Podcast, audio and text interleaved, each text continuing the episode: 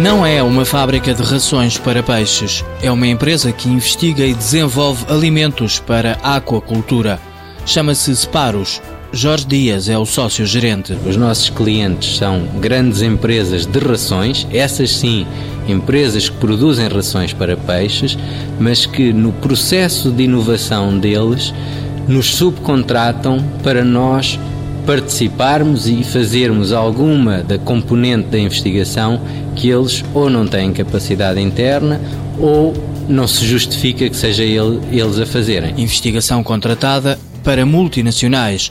A Separos também trabalha na área dos aditivos alimentares e está a desenvolver um novo alimento para a indústria dos peixes. Um dos nossos alvos são os alimentos para larvas de peixes, ou seja, quando os peixes uh, eclodem são muito, muito pequeninos e há uma componente de tecnologia e de nutrição, há um grande desafio em conseguir pôr todos os nutrientes que uma larva de peixe, que pode ter um milímetro uh, de tamanho, consiga comer e que consiga crescer.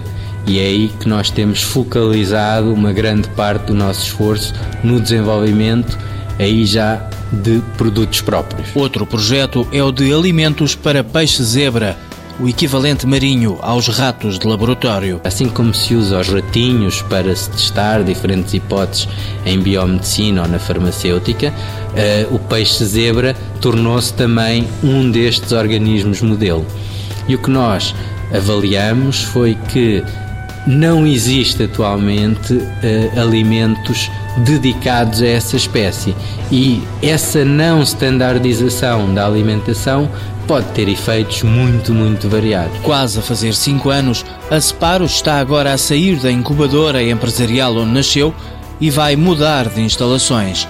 Dos sete trabalhadores, cinco têm mestrado, dois doutoramento. No início do ano deverá entrar um financeiro. Mar de Negócios, uma iniciativa da TSF e da Caixa Geral de Depósitos em parceria com a Cotec e com o alto patrocínio da Presidência da República.